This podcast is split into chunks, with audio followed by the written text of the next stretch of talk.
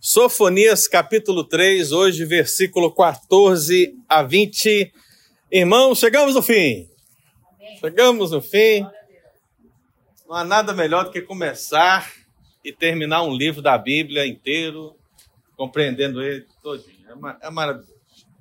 Quando você tem a visão geral, daqui dois meses, três meses, um ano, quando alguém abrir esse livro, você já vai lembrar de alguma coisa. Eu lembro pecado, julgamento e graça no fim, né? Você vai lembrar. Você vai lembrar das nações, você vai lembrar do juízo total de Deus, você vai lembrar de muitas coisas.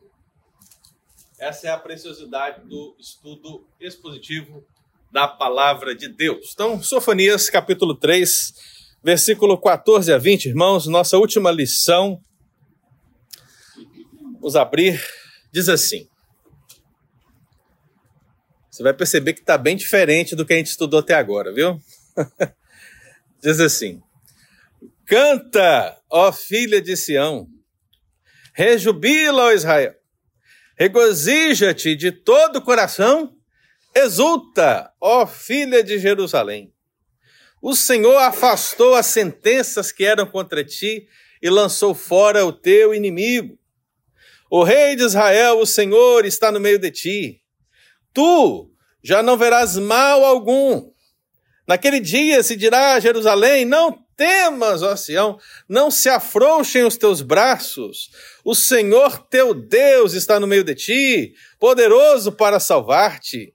Ele se deleitará em ti com alegria, renovar-te-á no seu amor, regozijar-se-á em ti com júbilo os que estão entristecidos por se acharem afastados das festas solenes, eu os congregarei. Estes que são de ti e sobre os quais pesam opróbrios. Eis que naquele tempo procederei contra todos que te afligem, salvarei os que cocheiam, e recolherei os que foram expulsos, e farei deles um louvor e um nome em toda a terra em que sofrerem ignomínia. Naquele tempo eu vos farei voltar e vos recolherei. Certamente farei de vós um nome e um louvor entre todos os povos da terra, quando eu vos mudar a sorte diante dos vossos olhos, diz o Senhor. Aleluia. Ei, gente, hein? Hoje, hoje, hoje tá bom, tá? Hoje, hoje tá leve? Será? Eu espero que sim, eu espero que sim, né? Hoje, o que vamos meditar, irmão? A nossa última lição, a lição de número 10 é a redenção futura do povo de Deus não poderia terminar diferente, né, irmãos?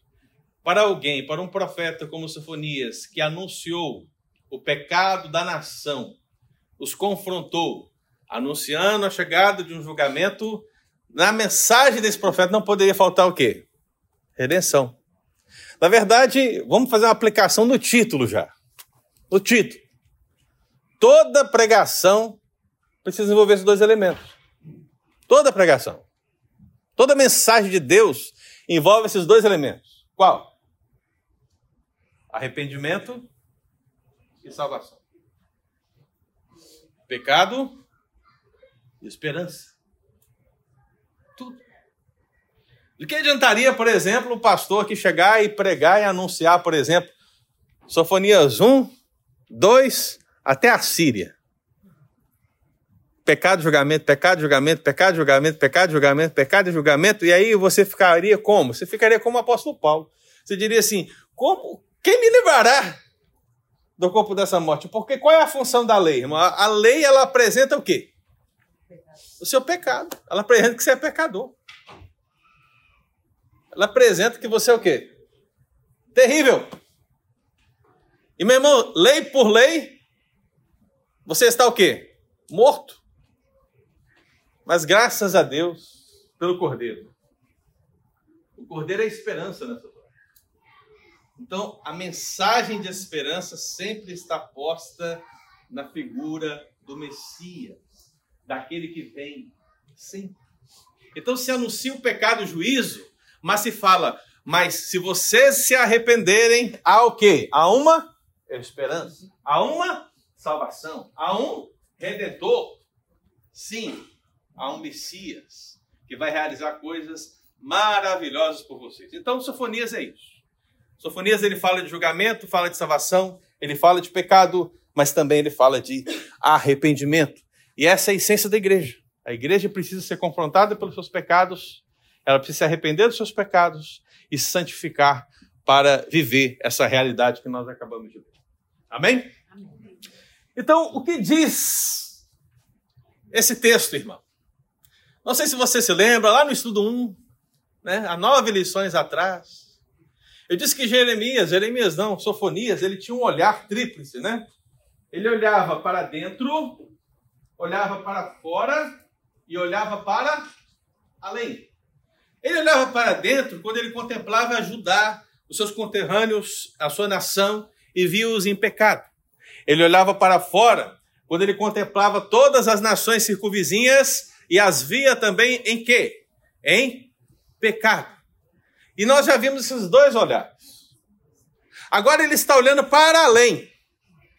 Para além dos rios da Etiópia, ok? Para bem além. Sabe onde Judas perdeu as botas? Para além. Ok? Para além. Porque ele está olhando para algo que está fora do seu tempo e do espaço. Ele está olhando para algo que só pode ser realizado na figura do Messias. E os profetas são assim, irmãos. Todos os profetas caminham nessa mesma situação. Ainda que eles pontuem relações no seu tempo, eles apontam para uma realidade que Israel não vivia naquela época, não viveria pouco tempo depois, mas só viveria com a chegada de quem? Do Messias, sempre. Então esse olhar de Sofonias para além, né, não é o olhar de Buzz Lightyear. Como é que ele diz, né? Não tem nenhuma criança aqui, né? Tem mães e pais. Para o alto e além. Não, não é a figura de Buzz Lightyear, ainda que se encaixe, né?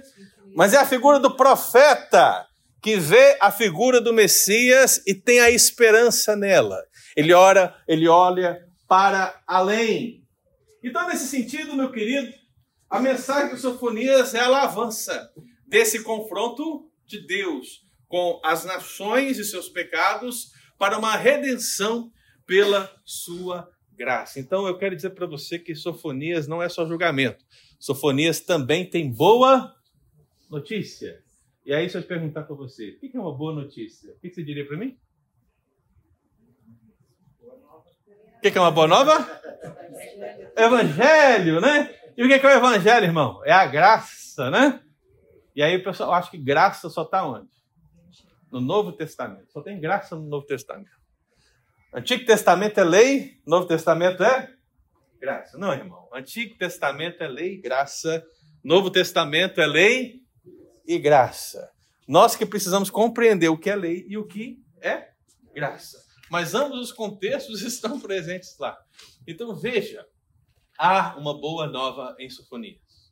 Você pode ler esse capítulo 3 e identificar essa realidade, principalmente esses versículos de hoje. Versículo 14 a 20. Aqui está o Evangelho de Sofonias. Amém? Não vai dizer por aí que eu disse que tem um livro na Bíblia que chama o Evangelho de Sofonias. Pelo amor de Deus. Não faça isso. Mas é um evangelho em Sofonias. Amém, irmãos? Então, como é que nós podemos fazer um estudo desse texto? Nós faremos o estudo pensando nos três tempos: passado, presente e futuro. Eu sei, meu irmão, que o, tema é qual? A redenção futura. Mas é um olhar muito além de Sofonias. Para compreender esse olhar além, o profeta às vezes situa a profecia no passado. Às vezes ele situa onde? E às vezes ele situa onde? No futuro. É por isso que é difícil entender um profeta, porque, gente, você vê que aqui ele disse, só para você compreender, ele disse assim: O Senhor afastou as sentenças que eram contra ti. Está falando para Jerusalém. Agora eu pergunto para você: nós estamos aqui no ano 612 a.C. Nabucodonosor vai invadir daqui 15 anos Jerusalém e o texto do profeta diz: O Senhor afastou as sentenças contra ti. Onde é que se aplica isso aí? Veja que ele diz: O Senhor afastou o quê? É passado, mas peraí. Já passou? Já, Nabucodonosor já veio? Os 70 anos já passaram? Daniel, Sadraque, Mesaque já nasceram, já morreram? Não. Então como é que explica isso? É, essa é a dificuldade do profeta. Veja que ele tem um olhar no futuro. O profeta do futuro olha para trás. Ele está no futuro, além, olhando para trás. E dizer: O Senhor afastou, afastou. Ou seja, aquelas sentenças num futuro além já não existirão mais. Mas veja, é um tempo além. É por isso que é difícil compreender um profeta. Mas eu vou trabalhar a partir dos três tempos para que você possa entender. Então vamos lá, irmão. Essa redenção futura a partir do presente. O que o texto bíblico está querendo dizer? Veja que eu vou juntar várias partes do texto para poder entender. Mas se você observar ali aquela expressão, você vai compreender. Veja, o texto diz que essa redenção a partir do presente, ela tem um Deus. Tem um Deus responsável por essa redenção. Esse Deus é, diz o texto, Rei, Senhor e, e Deus. Essas três atribuições são dadas a esse Deus aí entre o versículo 14, 15, 16 e 17. Por que, que é importante você analisar isso? Veja, o Deus da redenção, ele é o quê? Rei. Irmãos, a nação de Israel, Judá, queria um rei, tiveram um rei, e agora nós estamos na iminência dessa monarquia se extinguir. O último rei de pé humano é Zedequias. E o final de Zedequias é trágico. Já vimos isso. Mas Deus está falando que no futuro, essa redenção futura, haverá uma redenção maravilhosa. E essa redenção maravilhosa não, te, não dependerá de reis como Zedequias. Não. Nem mesmo de reis como Josias, que de certa maneira tentaram fazer um avivamento por força de lei. Entende? Por força de lei. Mas que essa redenção, ela vem pela figura de um rei divino. Um rei divino.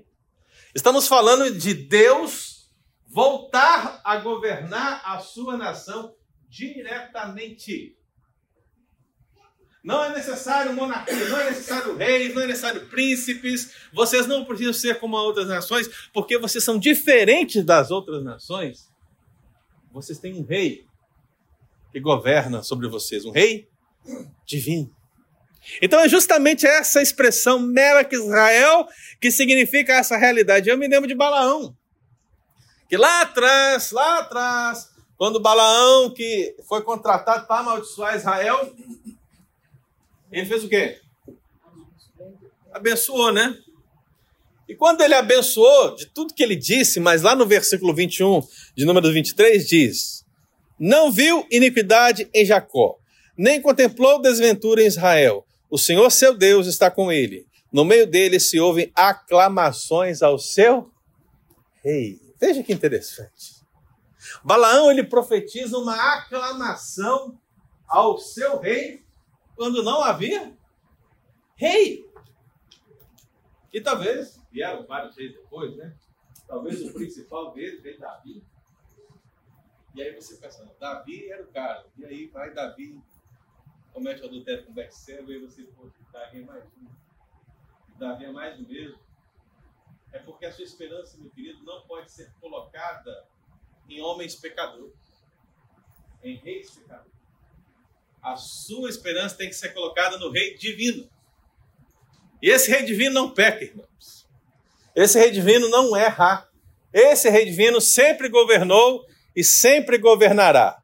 O povo é que não quis, mas agora, nessa realidade futura, na redenção futura, o povo voltará para esse Deus. Ele será governado por esse Rei Divino. Aí eu pergunto para você, meu Deus, quem é esse Rei Divino? Quem? Quem? Quem? Jesus. Raimundo Nonato? Não. Veja aqui, meu querido. O Deus da redenção também é o quê? Senhor. Se tinha um senhor nessa época de Judá, o nome dele era Baal. Você lembra lá do início de Sofonias? Nós falamos de Baal, falamos que o povo estava buscando Baal como sempre, Baal, terrível. E a palavra Baal significa o quê? Senhor. Então você tem pelo menos dois senhores aqui para você escolher. Tem o Senhor Baal e você tem o Senhor Deus. Qual a diferença, pastor? É, porque é Senhor, Senhor e os termos são diferentes, né? Uma Elohim, Baal, é, pode parecer, né? É porque existem vários senhores. Se eu, por exemplo, falar que o Eudes é um senhor, o que, é que eu estou querendo dizer? Que ele é um ancião de dias. Ele é um ancião de dias, não é isso?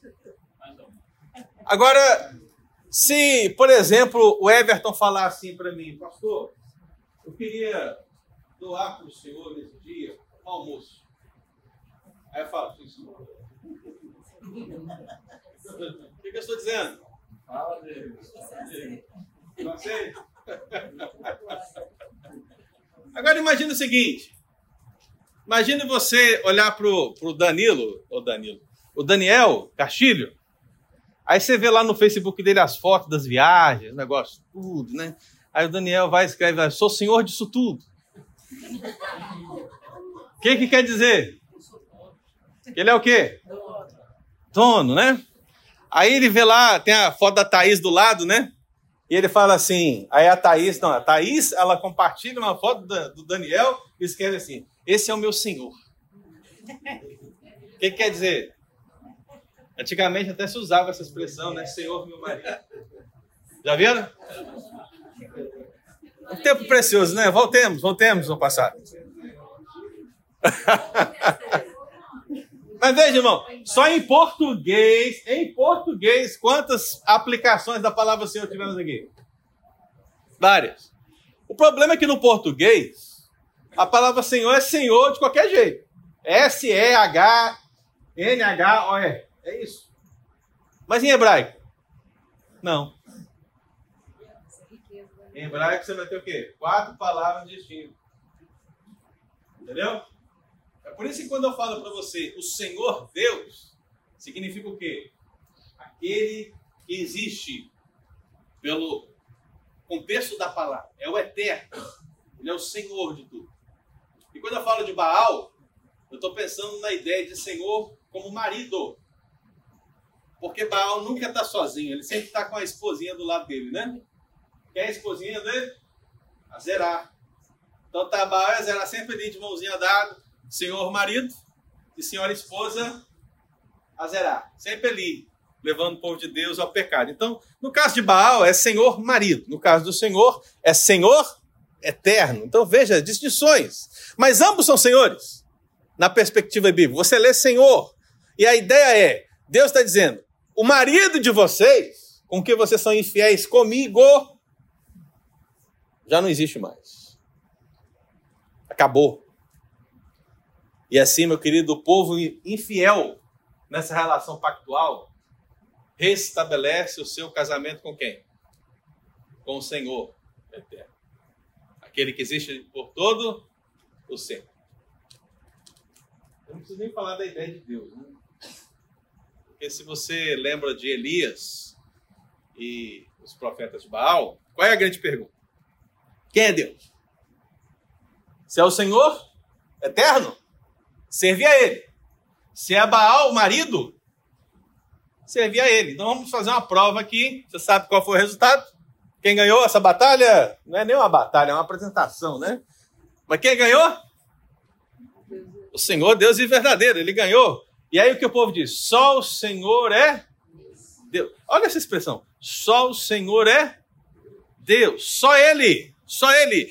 Baal não é Deus, irmão. É isso que está se dizendo. Então, o povo na redenção futura vai entender essa verdade. Não existe uma divindade outra senão o Senhor, o Rei. E, meu irmão, é interessante, porque essas terminologias e designações se aplicam messianicamente na figura de quem? A redenção futura. Sofonias está olhando para o futuro. Quem é lá na frente que vai poder realmente ser o rei do seu povo? Quem é que realmente lá na frente vai poder ser o Senhor do seu povo? Quem é que lá na frente vai poder ser o Deus do seu povo? Quem? João 12, 13 e 15. João 12, 13 e 15. A entrada triunfal de Jesus em Jerusalém. O que diz o texto? Ele fala que o povo recebeu Jesus com palmeiras, saindo ao seu encontro, clamando: Hosana! Bendito o que vem em nome do Senhor e que é rei de Israel. Versículo 14. E Jesus, tendo conseguido um jumentinho, montou segundo está escrito. O que, que é segundo está escrito, irmão? Está apontando para quê? Profeta do passado. Você não sabe que profeta que é? Alguém sabe? Profeta Zacarias, que profetizou 500 antes de Cristo. E o que ele disse? Não temas, filha de Sião, eis que aí vem o teu rei, montado em um filho de jumento. Veja, Balaão fala do rei, Sofonias fala do rei, Zacarias fala do rei, Jesus é o rei, o rei veio. A redenção futura agora está o quê? Acontece. Ele é rei, ele é senhor, ele é Deus. É o Deus da redenção. E quem é o povo da redenção? Veja as expressões que estão nesse texto. Povo, filho de Sião, Israel, Jerusalém e no meio de ti. São expressões que acontecem pelo menos duas vezes cada uma delas. Há uma ênfase para mostrar que o povo de Deus, meu querido irmão, será redimido. É interessante o uso dessas expressões, por quê?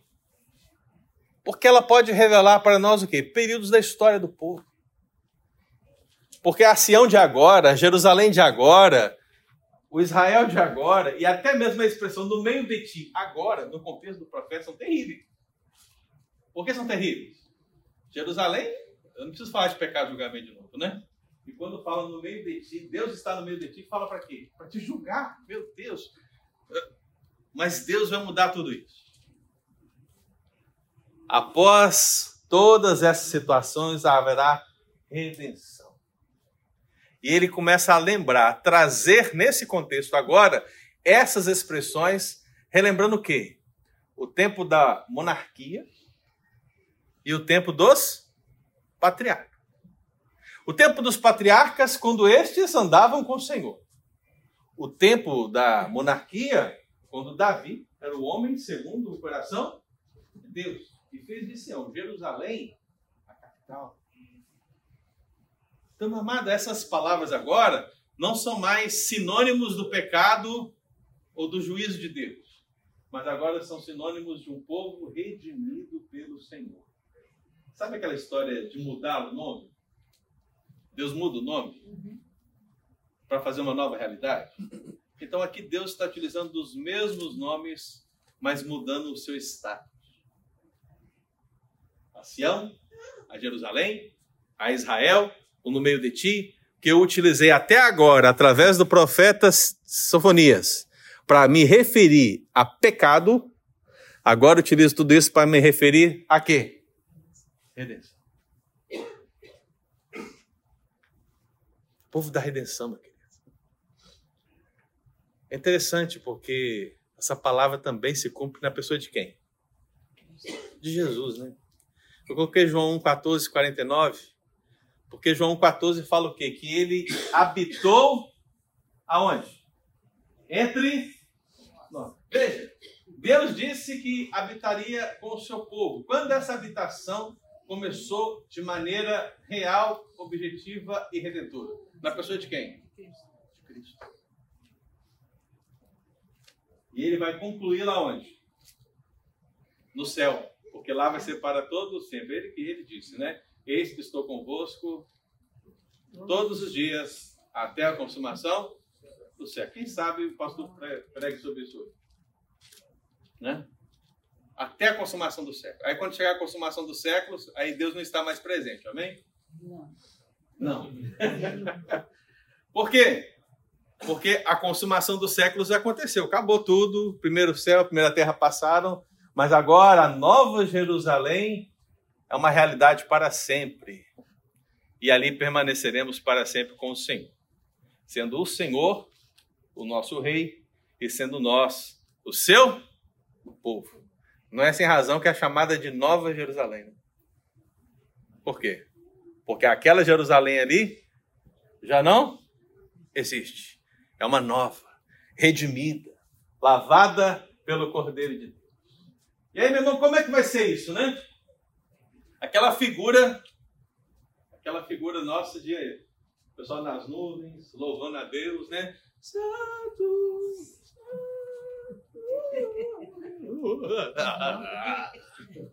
Canta! Rejubila, exulta, eu esqueci uma ali. Regozija, quatro expressões. Irmão, aqui nós temos um paralelo, um paralelismo sinonímico. Meu Deus, o que é isso? Quatro palavras parecidas, sinônimas, para exaltar uma verdade. Olha, se bastasse colocar canta, a gente já entende. Porque canta, rejubila, exulta, regozija, tecnicamente, fala-se da mesma coisa. O quê? Alegria, alegria, alegria e alegria. Você está alegre? Amém. Tem gente que está alegre só por dentro, né? Porque por fora está assim, ó. Mas por, mas por dentro, né? O senhor conhece meu coração, pastor. Estou alegre, feliz. Sou presbiteriano. Né? Mas é isso, alegria pela redenção, meu irmão. O povo está alegre pela redenção. Aqui, meu irmão, eu já falei do Evangelho de Sofonias, agora eu vou falar do Salmo de Sofonias. Essas expressões de louvor e alegria, de júbilo, parece o quê? Salmo. Aí, ó, dois livros novos na Bíblia, ó, Salmo de Sofonias e Evangelho de Sofonias. Meu Deus. Que triste, hein? Mas veja, o que, que diz o texto bíblico em Zacarias, capítulo 2, versículo 10? Diz: Canta e exulta, ó filha de Sião, pois eis que venho e habitarei no meio de ti, diz o Senhor. Meu, meu querido, até agora, como é que estava Judá? Deus está dizendo, eu estou no meio de vocês para julgar. Então o povo meio que estava dizendo, não venha! Não venha! Porque se vier, vai acontecer o quê? Seremos consumidos. Eu até lembrei de um louvor. Kisney tem? Não, né? Lembrei de um louvor. Louvor é assim, ó. Incendeia, Senhor, a tua igreja. Incendeia, Senhor, a tua. Não? Não sabe? Ah, eu sei. Ah. Incendeia, Senhor, a tua casa. Vem incendiar. Tan, tan, tan. Gente, meu Deus. Eu entendo. Eu entendo a ideia do cântico, né? Mas no contexto aqui, se Deus viesse, viria para incendiar o quê? Com juízo. E veio mesmo, né? Porque não sobrou nada. Tudo foi o quê? Destruído. Mas agora, quando você é redimido pelo Senhor e ele vem, você não tem mais o quê? Medo. Você não esconde atrás das moitas. Porque Deus está te chamando, Adão. Você não esconde. Pelo contrário, você se apresenta, eis-me aqui, alegre, feliz, jubilante. Você exalta o Senhor, meu irmão, porque agora a, a redenção é isso, é uma alegria plena.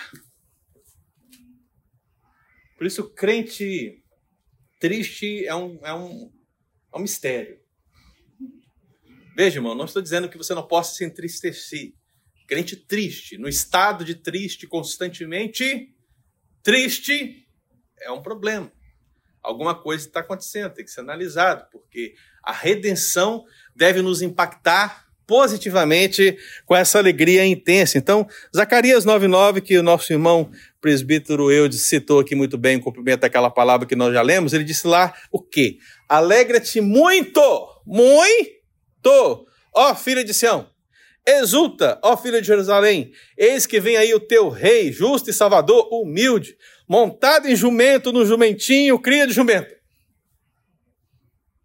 E aí vem Jesus. Alguém pergunta, né? É você mesmo o Messias? É o Senhor? Né? E ele diz assim, João 15, 11, quando ele fala da videira verdadeira, aquele que estiver ligado em mim, esse vai o quê? dá muito fruto. Então ele termina esse discurso dizendo o quê? Tenho-vos dito essas coisas para que o meu gozo, a minha alegria esteja em vós e a vossa alegria seja o quê? Completa. Você que é mãe, quando você se tornou mãe, você ficou alegre? Quando ficou? Você quando casou ficou alegre? Ficou, com certeza. Talvez o pai não ficou, porque gastou um dinheirão. Mas ficou também, né? Quando o seu time ganhou, infelizmente, você ficou alegre, né? Ficou alegre. A gente fica alegre nas coisas da vida. Mas qualquer alegria que nós passemos, ela é incompleta. Ela é incompleta. Qualquer alegria, ela é incompleta. A alegria plena e completa, ela só existe quando todas as outras alegrias estão colocadas na pessoa de Jesus, que é a nossa verdadeira alegria. É dele que procede todos os frutos dessa videira. Então você é alegre, meu querido irmão, não apenas porque você é mãe, mas porque Jesus te fez mãe. Você não é alegre porque o seu time ganhou, mas porque Jesus te ama independentemente de você ser flamenguista. É isso. Deus bom, Deus bom, misericordioso, né? É isso. Então, essa alegria plena é a redenção que Sofonias está falando. E ela será o quê? Completa, na é verdade? Ele usa duas expressões. Ele fala de todo o coração, leve coração, e depois ele fala de braços. Por quê? A ideia, meu irmão, é pensar em coração como o empenho consciente. Porque para um judeu, o coração não é a sede do sentimento. Okay? O seu amor não está no coração se você é judeu. O seu amor vai estar lá nas suas entranhas, lá nos seus intestinos. Mas, para um judeu, o coração é a vontade é a força de volição, é a sua mente. Quando eu falo mente, não estou falando de cérebro, viu, meu irmão? Estou falando de empenho consciente. Então, quando Deus fala assim, de todo o coração, Ele está falando com toda a sua vontade, com toda a sua consciência, e depois Ele fala o quê? Braços. O que são braços? A ideia de braços é do empenho fisiológico, da sua força, né? do seu corpo. É interessante que é nesse sentido que tentam desanimar Neemias. O que, que eles falam para ele? Vão se afrouxar os seus braços. Eles queriam que nós afrouxássemos os nossos braços. A força de trabalhar, esse empenho fisiológico. E Deus está dizendo: toda força consciente ou física, fisiológica, precisa ser analisada a partir da redenção. Por quê? Porque toda a vontade e corpo daqueles israelitas pecadores longe de Deus é para Baal, era para o Milcom, é para o pecado. Agora Deus está dizendo, vou agora parafrasear Sofonias à luz do Novo Testamento. Agora vocês são novas criaturas. Vocês receberam um novo coração. Vocês têm uma nova disposição e mente. Agora, servir ao Senhor com os membros do vosso corpo. Você consegue ver isso no Novo Testamento? Você está em Coríntios? Consegue ver, irmão? A completude da redenção está aí. Você é redimido, meu irmão, para dedicar a sua vida em prol dessa redenção, por causa dessa redenção, por causa do Senhor Jesus. Essa é a redenção a partir do, do presente. Agora, e a partir do passado? O profeta, irmãos, ele está no futuro, aliás, ele está no presente, pensando como se estivesse no futuro, e agora ele olha para o passado. Por quê? Veja as expressões. Agora ele fala assim, gente, vocês não entenderam ainda? Veja, a redenção futura é gloriosa. Lembrai-vos da vergonha que era antes. Eu sei que a Bíblia, e você muitas vezes gosta de mencionar isso, os pecados foram lançados lá nas profundezas de onde?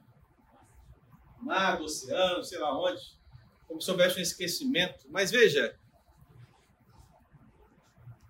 dificilmente você vai esquecer os seus pecados. Dificilmente você vai esquecer. Salvo se você tiver algum problema, você não vai esquecer os seus pecados. Mas você não pode sofrer mais a culpa dele. Entende? Você deve trazer a vergonha dos seus pecados do passado para um comparativo com a glória que você está vivendo agora. Quando você pensa assim, nossa, eu, eu era tão terrível, tão pecador, tão miserável. Eu estava no lamaçal de pecado e Deus me salvou. E Deus me transformou. E Deus me redimiu. E aí você se alegra com a redenção imerecida que você recebeu. A postura errada seria: nossa, eu fiz coisas terríveis no meu passado. Eu não mereço ser crente. Eu não mereço estar na igreja. Eu não mereço meu marido, eu não mereço minha esposa, eu não mereço aquilo, eu não mereço tal. E é tanta falta de merecimento que você vai colocando e o diabo vai aproveitando essa situação que muitos, inclusive, tiram a sua própria vida. Porque acham que não merecem. Eu sei, nós não merecemos absolutamente nada. Mas a questão é: Jesus te redimiu. Ele te constituiu filho de Deus. Você ainda é pecador, mas você, meu irmão, da sua vida foi retirada toda a culpa. A culpa foi sobre a cruz. Por que, que você está carregando um fardo que Jesus já carregou? Essa é a grande interrogação da igreja. Então veja as expressões. Afastou as sentenças, lançou fora o inimigo, opróbrios, que quer dizer vergonha. Veja, irmãos, Sofonias ele está olhando de uma perspectiva como as coisas já tinham acontecido. É assim que nós temos que olhar para a nossa vida. Se a gente for trazer o passado à tona, tragamos para vivenciarmos uma experiência mais gloriosa com Deus. Lembre-se o quão baixo você estava para você entender a graça e a exultação de onde Deus te colocará. Esse é o privilégio da igreja. Então, meu querido, a palavra de esperança de Sofonias, ela fica mais estimada porque o povo lembra da sua consciência de vergonha. Eles agora, daqui 15 anos, estariam na Babilônia. Eles não poderiam desfrutar da sua cidade, da sua religião, das festas, dos seus familiares, estavam totalmente dispersos. Esse é o oposto.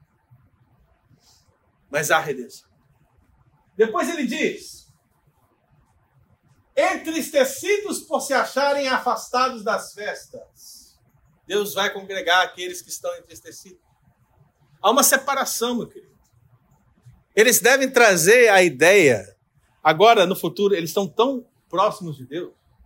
Eles estão tão unidos a Deus, como filhos e pai, um pai e seus filhos, eles estão tão unidos, mas eles precisam lembrar que uma vez eles tiveram o quê? Separados. Assim a graça vai ficar muito maior. Porque você lembra, eu estava entristecido, afastado das festas, eu não adorava, eu não bendizia, não exaltava, eu não vivia para a glória do Senhor, isso me consumia, mas agora os meus olhos te veem. A redenção a partir do passado. O remanescente fiel, meu querido irmão, ele terá a sua história mudada. Lamentações 1, versículo 4 diz assim: ó, se você quer saber o estado espiritual da nação, leia Lamentações. Mas ele diz no versículo 4: os caminhos de Sião estão de luto, porque não há quem venha à reunião solene. Todas as suas portas estão desoladas, os seus sacerdotes gemem e as suas virgens estão tristes e ela mesma se acha em amargura. Essa é a separação que aconteceu depois da chegada de Nabucodonosor. Mas quando o profeta prega para o povo e diz: Olha, no futuro, a redenção que está por vir vai acabar com tudo isso. já não haverá vergonha, já não haverá separação. E aí nós entramos no lugar, né, irmão? Qual lugar? A redenção a partir do futuro. Então, o que, que esse futuro me espera? Alguém vai perguntar. Né? Exaltação. Deus é poderoso para te salvar. Todos que te afligem, meu querido, Deus será contra eles. Se você tiver dificuldade de caminhar, por isso cochear, ele te erguerá. Deus, meu irmão, vai mudar a sua história. Ainda que por um breve tempo sejamos desfavorecidos. Porque diz a expressão salvar-te, que só salva quem está o quê? Quem, irmão? Quem está salvo? Não. Quem está?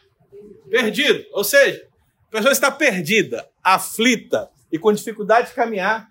Ainda que você passe por momentos difíceis, no final, você será o quê? Exaltado. Essa mensagem me lembra muito o quê? O Evangelho, né, irmão? Porque é o Evangelho. É a redenção analisada a partir do futuro. Diz mais: recolherei os expulsos, farei voltar e recolherei, eu os congregarei. Veja que Deus está unindo aqueles que estavam o quê? Dispersos. E essa unidade, irmão, ela é muito maior do que uma nação política.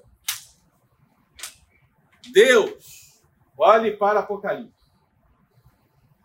Quem que Deus une diante do seu trono branco? Um povo de toda língua, tribo, raça e nação. De todos os tempos, de todos os lugares, todos crendo em um único rei, em um único Salvador, em um único Deus, o Senhor Jesus. A redenção futura, meu irmão, na redenção futura, não haverá dispersão. Haverá o quê? Congregamento. É que abrir um parêntese interessante, né?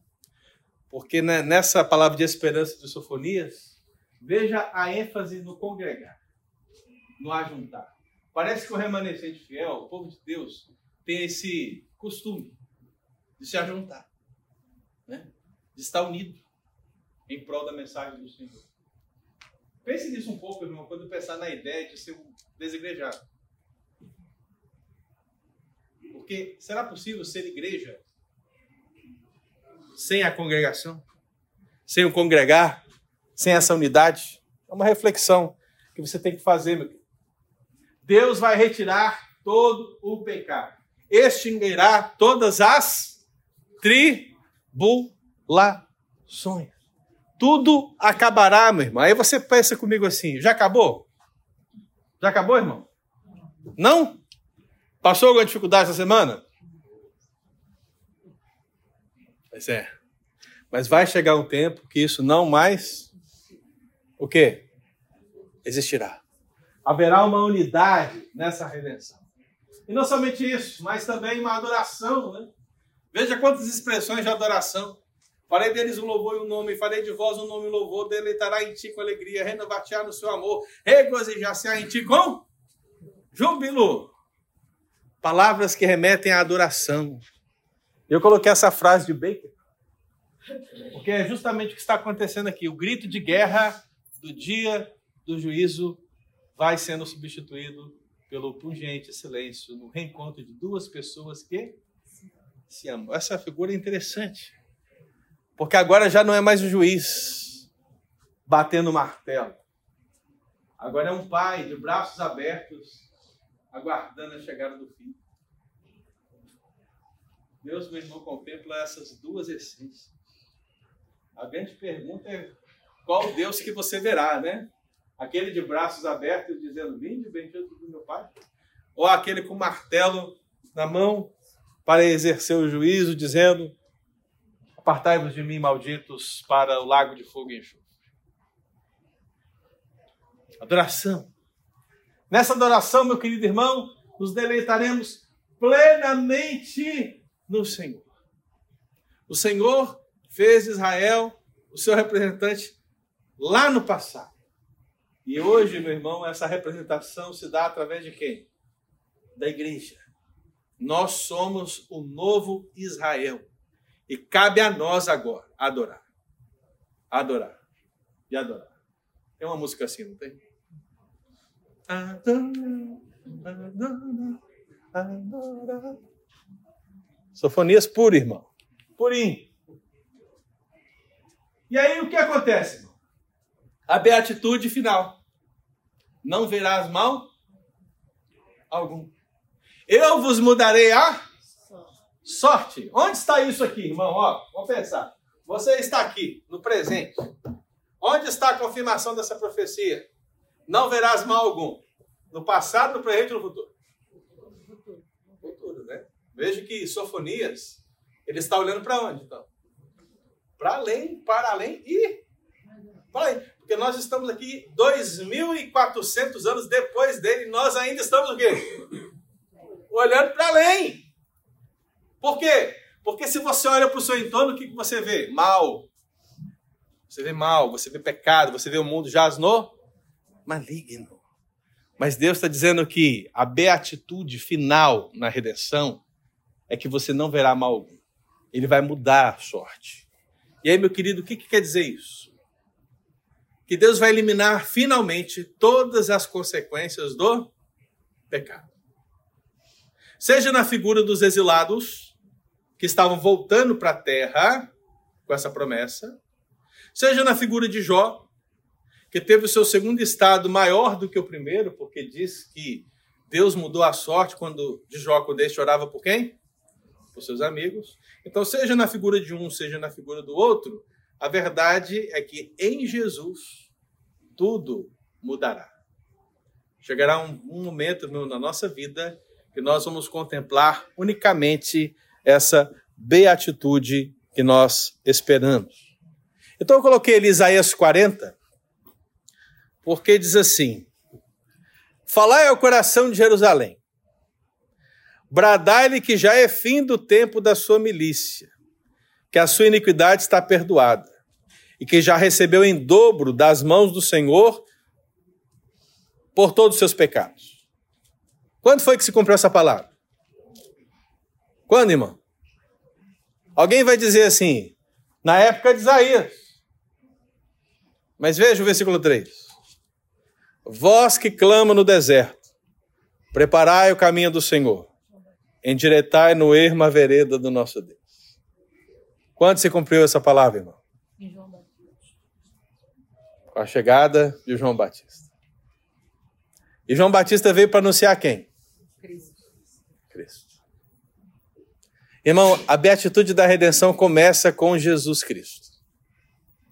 É nele que nós podemos ter o perdão dos nossos pecados. É nele que teremos a nossa sorte mudada. E vamos só aqui, eu tenho um minuto para explicar que crente não tem azar nem sorte, né? Tem um minuto para explicar, ou alguns segundos para explicar isso. Como é que eu vou explicar isso? Irmãos, crentes não tem sorte nem azar. Ah, fechou. Não existe isso. Por que não, pastor? Por que não? Porque nós cremos num Deus que controla todas as coisas, sustenta todas as coisas pelo seu poder. Meu querido, houve um tempo em Israel que para decidir uma questão eles lançavam sortes. Aí você vai dizer, tá vendo, pastor? É sorte. Sorte para um, azar para outro. Não, meu querido irmão. Porque Deus usava esse lançar sorte para revelar a sua vontade. Deus agia na sorte. A sorte e azar depende do acaso. E você não crê no acaso. Você não é fã do Titãs. Agora doeu, hein?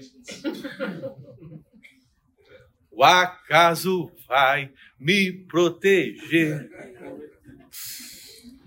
O acaso não protege ninguém, meu irmão. Então, lançar sortes ou mudar a sorte é uma figura bíblica de mudança de status, mudança de vida, transformação do que está acontecendo. É isso. E Deus está dizendo: eu vos mudarei a sorte, eu mudarei a vida de vocês. Eu continuarei agora por todo sempre conduzindo vocês para o louvor da minha glória. Amém. Amém, irmão? Amém. E assim acaba. Eu coloquei aqui, para a gente fechar então, e o Kizzy não, não falar nada. Irmãos, 21 estudos, 10 lições, 6 meses de Sofonia. Um livro que tem três capítulos, hein? A minha oração é que você, ao final, possa compreender essa realidade. Possa compreender a mensagem de Sofonias. Colocar essa mensagem para você. Vamos ler juntos? Aqui está a grande perspectiva do livro de Sofonias. No contexto do dia iminente do Senhor, o exílio babilônico, o próprio Deus se constituiu juiz de Israel. Entretanto, no contexto do dia escatológico do Senhor, messiânico, o próprio Deus se levantará como Salvador do novo Israel. Amém. Esse é o resumo. Que você possa guardar a essência dessa mensagem no seu coração. Amém? Vamos ficar de pé, vamos orar? Lembrando, meu querido,